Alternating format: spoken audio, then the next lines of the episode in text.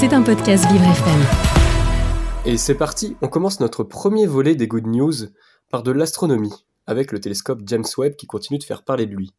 Après avoir découvert fin août des traces de CO2 sur une planète située à 1,5 million de kilomètres, le télescope américain de près de 10 milliards de dollars remet le couvert et découvre une nouvelle exoplanète fraîchement nommée HIP 65426. La gazeuse découverte est d'ailleurs très jeune à l'échelle de la Terre car elle est seulement âgée de 15 à 20 millions d'années, alors que la nôtre fait 4,5 milliards d'années. Très lourde, la nouvelle venue ferait entre 6 à 12 fois la masse de Jupiter. Donc vous l'avez compris, toujours pas de vie extraterrestre, mais par contre de très belles photos à découvrir sur le site de la NASA. On remet dès à présent les pieds sur terre avec de l'économie. Le Fonds monétaire international vient d'accorder son soutien à la Zambie. Le versement sera d'1,3 milliard de dollars et permettra de réduire la pauvreté, l'inégalité et la malnutrition, selon Kristalina Georgieva, directrice générale du FMI. Le président zambien, quant à lui, se satisfait de la confiance accordée par le Fonds monétaire pour combler sa dette et se réjouit de pouvoir relancer économiquement son pays. Et on file chez nous en France, où on le sait comme l'a annoncé Emmanuel Macron, c'est la fin de l'abondance pour un grand nombre de produits.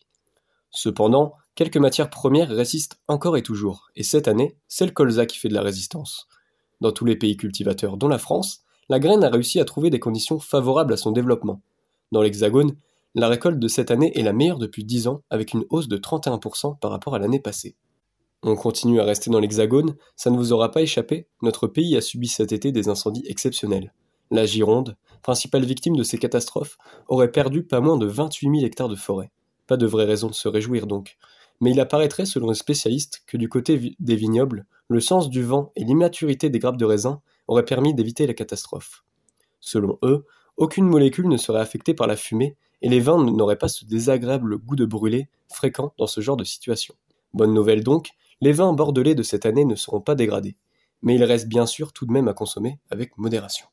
On traverse maintenant les Pyrénées et on file en Espagne. Le gouvernement a décidé de faciliter les déplacements ferroviaires de la population en rendant gratuit un grand nombre de billets de train.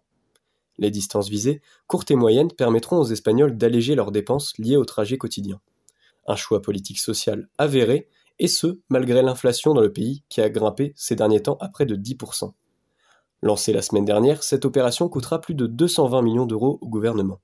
En plus de la gratuité, le but est, aussi écologique, puisqu'il vise à détourner les Espagnols de l'utilisation de leurs voitures.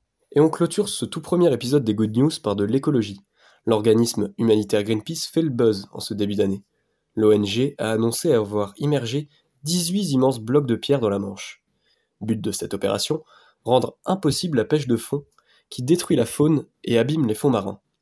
Will McCallum, le responsable de Greenpeace en Grande-Bretagne, se dit très déçu de devoir en arriver à ce genre d'opération radicale, et préférerait très largement, je cite, que le gouvernement britannique fasse son travail écologique. C'était un podcast Vivre FM. Si vous avez apprécié ce programme, n'hésitez pas à vous abonner.